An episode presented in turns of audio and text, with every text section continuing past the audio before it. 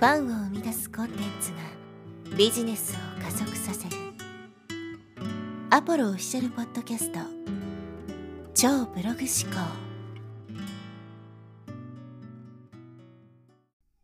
はい、えー、こんにちは、ポロです、えー。今回はですね、問題解決スキルに必要な3つの力ですね。についてお話ししていきたいと思います。この問題解決スキルというのは、まあ、特にコンサルとかをね、やってる人は絶対身につけておきたいスキルで、まあ、人生そのものにもね、役に立つんで、まあ、学んでおいて損はないスキルなんですけど、やっぱりこの問題ですね、なんとなく漠然と考えていて、そもそもね、何が問題なのかよくわかんないっていう人も多いと思うんです。でやっぱり誰しもね、多かれ少なかれ何かしらの問題を抱えているんで、その問題を解決したいと思ってると思うんですけど、ね、うまく解決できない。どうやって解決すればいいのかわからないみたいなことがあるんですね。っていうのはやっぱりその問題解決能力っていうのがね、まあ、このスキルですね。これがいまいち身についてないからっていうのがあるんじゃないかなと思うんです。そもそも問題を問題と認識してないとか、で、問題を、ね、見つけてもその問題の特定がずれてるとかっていうね、ところになってしまうと、全くね、えー、関係のない解決策をやってしまうみたいなことでうまくいかないということがあるわけです。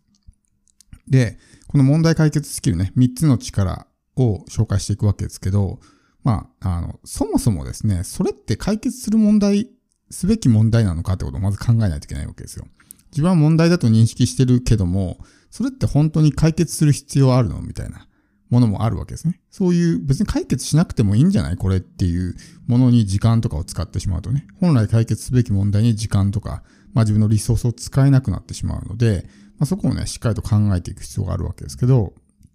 まず一つ目ですね。えー、に必要な力がですね、問題の特定です。問題の特定。だ特定する能力ですね。何が自分にとっての問題なのかっていうのを正しく認識する必要があるということですね。ここがずれてしまうと、ね、その後も全部間違えてしまうので、最初に自分にとっての問題って何なのかってことを考えないといけないわけですよ。例えば自分がね、こう、収入が増えないっていう、まあ問題があったとしたときにですね、これ問題が収入が低いことだっっていうふうにね、問題をこう特定してしまったら、間違ってる可能性もあるわけですね。収入が低いことじゃなくて、支出が多いことが原因なこともあるわけですよ。そういう人って仮に収入が増えてもね、支出が減らないからどんどん結局全然お金貯まらないみたいなことになるわけですね。そこの問題解決能力としてずれてしまうと、どんなにね、収入が増えても全然なんか貯金が増えないなみたいなことになってしまうんで、本当にそのね、例えば収入が増えない、まあこの貯金が増えないっていうのが問題なんだとしたら、それは本当収入がね、解決すべき問題なのかっていうのをまず最初に考えないといけないわけですね。なので、一つ目の力は、この問題を正しく特定する能力ですね。これをまず身につける必要があります。で、二つ目。この二つ目はですね、問題を細分化する力です。ここがですね、結構まあ肝になってるんですけど、大抵の場合ですね、その自分の頭を悩ませる問題っていうのは結構大きな問題なわけですね。でこのもん大きな問題っていうのを、こう、一度に解決するのって無理なんですよ。問題が大きすぎて。で、それを細かく小さく砕いていくんですね。そうすると少しずつ解決できるんですよ。例えばクジラをね、こう食べようと思った時に一度に全部食べれないじゃないですか。でもこう少しずつ小さく刻んでいったらね、少しずつ食べていったら、まあ時間はかかるけども最終的に全部食べれるみたいな感じになると思うんですね。それと同じで何事もね、こう特に問題大きかったら細分化していく必要があるわけですね。例えばその、じゃあ月収100万稼ぎたいってなった時に、その、じゃあ月収100万どうやって稼ぐんだろうっていうふうに考えても、あまりにもそのね、例えば自分が全然稼げてなかったとしたら、ギャップが大きすぎてね、その解決策とかも出てこないし、何をどうしたらいいのか分かんないっていうふうになるんで、もうちょっとこうね、砕いていくんですね。例えばじゃあその、その砕くときに、じゃあ何がそもそもね、えー、原因なのかってことを考えて、なんかじゃあ高単価で売れる商品を持ってないことだっていうふうに考えたら、じゃあ高単価な商品ってどうやって作るんだろうみたいな感じでさらにこう細分化していくわけですね。で、高単価商品作ったけども、なんか、なかなかね、えー、一歩踏み出せない。なんでだろう。あ、メンタルブロックがあるからだ。みたいな感じで、じゃあメンタルブロックを解決するためにはどうすればいいんだろう。みたいなね。じゃそういう、例えば、講座を受けるとか、そういう本読むとかね。っていう感じで、まずはこう細分化していくわけですよ。で、この、チャンクダウンしていくと、どんどんね、その問題自体が小さくなっていくんで、解決策もね、比較的簡単に見つかるというか、そんなに解決するのが難しくなくなるんですね。で、こういうのを一個一個しらみつぶしに潰していくっていうのは大事なんですけど、一度に全部解決しようとするから全然ね、何ももうできないみたいなね、機能しないみたいな感じになるわけなんで、この問題を細分化する能力ですね。チャンクダウンする能力がすごく重要になってくるんで、問題を特定したらそれをどんどんどんどんこう細かく砕いていって、何が原因なのかっていうところを、まあ、えー、見つけていく必要があるわけですね。で、最後、解決策を考えるという、これ3つ目の能力ですね。解決策を考える。で、結局、問題細分化してもですね、それを解決するための、まあ、解決策が間違っていたら当然うまくいかないですね。病気を特定してもね、処方する薬を間違えたら解決、まあ、治らないですね、病気って。だから最終的にこの解決策を見つける能力っていうのはすごく重要なわけですけど、これが結構ずれてしまうことがあるわけですね。例えば集客がうまくいかないっていうね、問題があった時に、ね、集客うまくいかない。なんでだろうアクセスが増えないからだ。みたいな感じでなった時に、まあ多くの人がやってしまいがちなのが、あ、今インスタグラムが流行ってるから、じゃあインスタグラムやってみようとかね。あ、TikTok が流行ってるから TikTok やってみようみたいな感じで、なんかそういうまあ流行り物に流されてしまってね。なんとなくそれやったらうまくいくんじゃないかみたいなことになるわけですけど、本当にその問題って、じゃあ TikTok とか Instagram だったら解決しますか？ってことですね。そこが間違ってると、そういう全然違う解決方法をね、選んでしまったりするわけですね。そうじゃなくて、そもそも集客ができないのはね、自分の情報発信能力がないからだとかね、アウトプットする習慣がないからとか、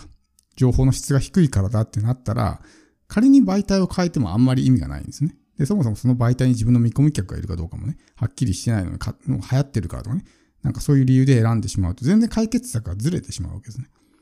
そこもしっかりとね、解決策、正しい解決策を見つける能力っていうのを 磨いていく必要があります。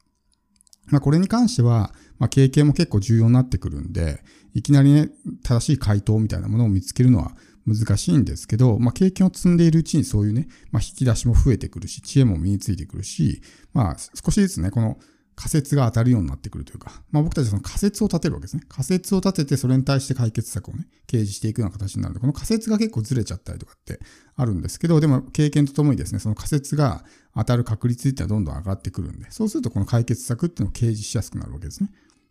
なので、まあこんな感じで、まあこの日常生活とかね、日々のこう、まあ人生にもね、使えるようなスキルなので、自分が悩んでいる問題ってね、何なのか、そしてその問題の原因ですね。その問題を作っている原因ってのは何なのかっていうところまで、こう、深掘りして自分でね、えー、まあ、しっかりと明確にする。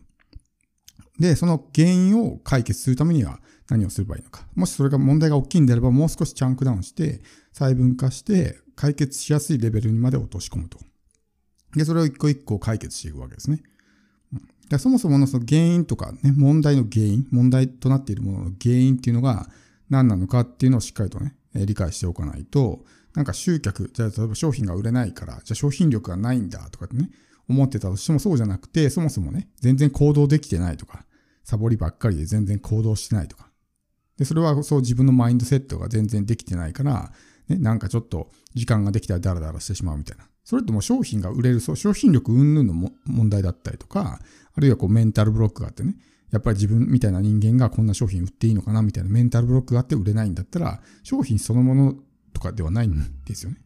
だから、その、仮に商品が売れないってなった時に、それはまあ表面的な問題であって、もうちょっと深掘りして、商品が売れない本当の原因は何なんだろうっていう、本質的な、まあ、いわゆるそのボトルネックと言われるものですけど、このボトルネックを見つけて、それをま解決していくみたいな感じですね。ただこのボトルネックを解決するのがワンステップでは解決できない場合があるから、そういう場合はもう少し砕いて砕いて砕いて、具体的なね、解決方法を掲示していくと。でこの今具体的なって話をしましたけど、数値化できるんであればできできれば数値化した方がいいですよ。より具体的にした方がね、解決策っていうのもまあ見つけやすくなるし、わかりやすくなるんで、漠然としすぎてるんですよね、みんな問題が。なんかうまくいかないですかね。集客がうまくいかないんですとかっていうのはもう漠然としすぎてるわけですよ。それではね、何をどうすればいいかわかんないって。まあ、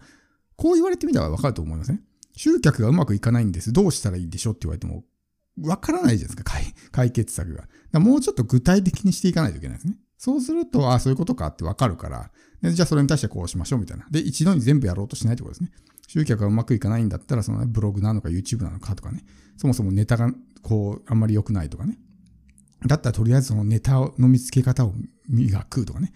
で、ライティング能力がないからだったらもうライティングだけをとりあえず解決するとかね。そういうふうにこう、一個一個ね、まあ、時間かかりますけど、潰していくっていうのが最終的に全部問題を解決できるようになるんで、例えば借金1000万あってね、いきなり1000万返そうとするんじゃなくて、まずはね、コツコツと毎月5万円ずつでもいいから返していくみたいな。